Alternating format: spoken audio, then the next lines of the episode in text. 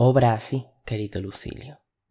Reivindica para ti la posesión de ti mismo, y el tiempo que hasta ahora se te arrebataba, se te sustraía o se te escapaba, recupéralo y consérvalo.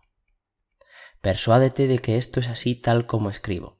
Unos tiempos nos arrebatan, otros se nos sustraen y otros se nos escapan. Sin embargo, la más reprensible es la pérdida, que se produce por la negligencia. Y, si quieres poner atención, te darás cuenta de que una gran parte de la existencia se nos escapa obrando mal, la mayor parte estando inactivos, toda ella obrando cosas distintas de las que debemos. ¿Quién me nombrarás que conceda algún valor al tiempo, que ponga precio al día, que comprenda que va muriendo cada momento? Realmente nos engañamos en esto, que consideramos lejana la muerte, siendo así que gran parte de ella ya ha pasado. Todo cuanto de nuestra vida queda atrás, la muerte lo posee. Por lo tanto, querido Lucilio, haz lo que me dices que estás haciendo, acapara todas las horas Así sucederá que estés menos pendiente del mañana si te has aplicado al día de hoy. Mientras aplazamos las decisiones, la vida transcurre. Todo Lucilio es ajeno a nosotros, tan solo el tiempo es nuestro. La naturaleza nos ha dado la posesión de este único bien fugaz y deleznable, del cual nos despoja cualquiera que lo desee y es tan grande la necedad de los mortales que permiten que se les cargue a su cuenta las cosas más insignificantes y viles, en todo caso sustituibles, cuando se han recibido. En cambio, nadie que dispone del tiempo se considera deudor de nada, siendo así que este es el único crédito que ni siquiera el más agradecido puede restituir. Quizá me preguntes qué conducta observo yo que doy estos consejos. Te lo confesaré sinceramente, como le acontece a un hombre pródigo, pero cuidadoso, tengo en orden la cuenta de mis gastos. No podría afirmar que no derroche nada, pero te podría decir qué es lo que derrocho, por qué y cómo. Te expondré las causas de mi pobreza. Pero me acontece a mí lo que a muchos de los que, sin culpa suya, han caído en la indigencia. Todos les disculpan, nadie les auxilia. En conclusión, ¿qué significa esto? que no considero pobre a quien le satisface cuanto le queda, por poco que sea. Con todo, prefiero que tú conserves tus bienes y así comenzarás en el tiempo justo. Pues, según el aforismo de nuestros mayores, es ahorro demasiado tardío el que se consigue en el fondo del vaso. En el sedimento no solo queda una parte insignificante, sino la peor.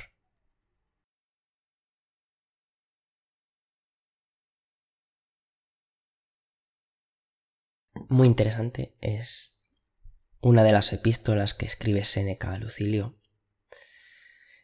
Y habla del tiempo, habla del tiempo. Y es un tema muy interesante, es un tema muy interesante hoy en día por la sociedad en la que vivimos, en la cual el tiempo es un lujo, casi. Uno de esos lujos que no es tan fácil conseguir. Vamos a hablar un poquito más de esta epístola. ¿De qué nos está hablando exactamente?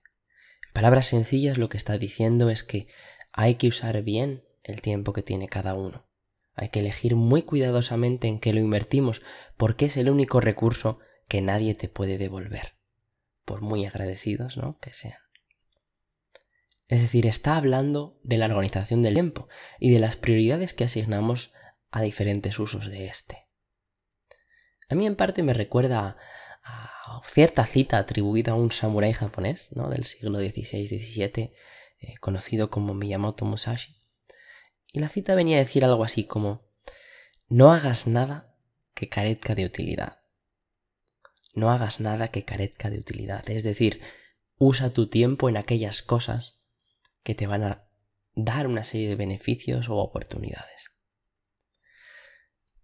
Sin embargo, hay que tener en cuenta que esa utilidad no es la misma para todos y una actividad que para uno puede resultar, en el mejor de los casos, una pérdida de tiempo y en el peor, un retraso respecto a los proyectos o cosas que esté haciendo, para otra persona puede ser, por ejemplo, completamente necesaria y útil.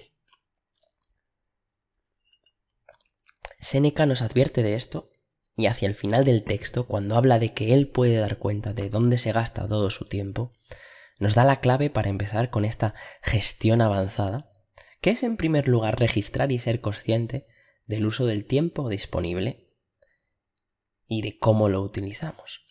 Y este es el primer paso para redistribuir este recurso que es tan escaso de una manera beneficiosa para uno mismo. Es curioso que él mismo dice, eh, no, puedo, no puedo decir que no lo derroche, es decir, eh, puedo utilizarlo en cosas que no me reportan un beneficio, pero soy consciente de esto. Y es este control sobre en qué utilizo el tiempo lo que le da pie a mejorar o a cambiar sus rutinas de ser necesario. Y uno se pregunta, bueno, vale, ya tengo mi tiempo distribuido, sé en qué lo gasto, sé qué cosas hago con mi tiempo, ¿cuál sería el siguiente paso? Pues esto es, es la hora de la purga, para los que habéis visto ¿no? las películas estas que están de moda, o mejor dicho, una criba. Es decir, voy a tener que ir actividad a actividad o uso de tiempo a uso del tiempo y analizar y establecer muy claramente cuál es su utilidad para mí, qué prioridad le asignaría. Y para mí esta es la mejor manera que me ha funcionado de cara a tomar mejores decisiones en el momento. Porque claro, en el momento eh, uno puede estar estresado, puede tener muchas cosas que hacer, pueden no tener claro qué prioridad tiene cada, cada tarea o cada, cada actividad que quiere realizar. Y en el momento, si yo ya he hecho un análisis previo en el que he asignado y he analizado esto, es mucho más fácil tomar una decisión a la hora de cuánto tiempo asigno a qué cosa. Y cuando tengo un uso de tiempo limitado, me es más fácil elegir en qué lo voy a invertir. Es una herramienta útil para cambiar hábitos y costumbres, que se nos puedan comer nuestro tiempo y que no consideremos beneficiosas, ya que cuando yo intento cambiar una rutina, el ser consciente de cómo de importante es el tiempo que dedico a esa rutina o cómo de importante es el dedicar ese tiempo a otras actividades me va a ayudar mucho a cambiar.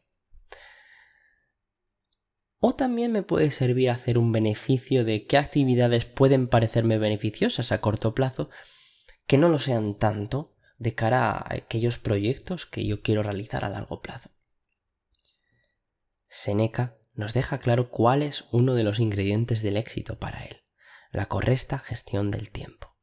Y si uno lo malgasta, por lo menos hacerlo de manera consciente. Me gustaría terminar con una pregunta que te lanzo a ti que me estás escuchando. ¿Puedes, de igual manera que este antiguo escritor latino, dar cuenta de tu uso del tiempo? ¿Puedes, si lo malgastas, exponer las causas de tu pobreza? Hasta otra.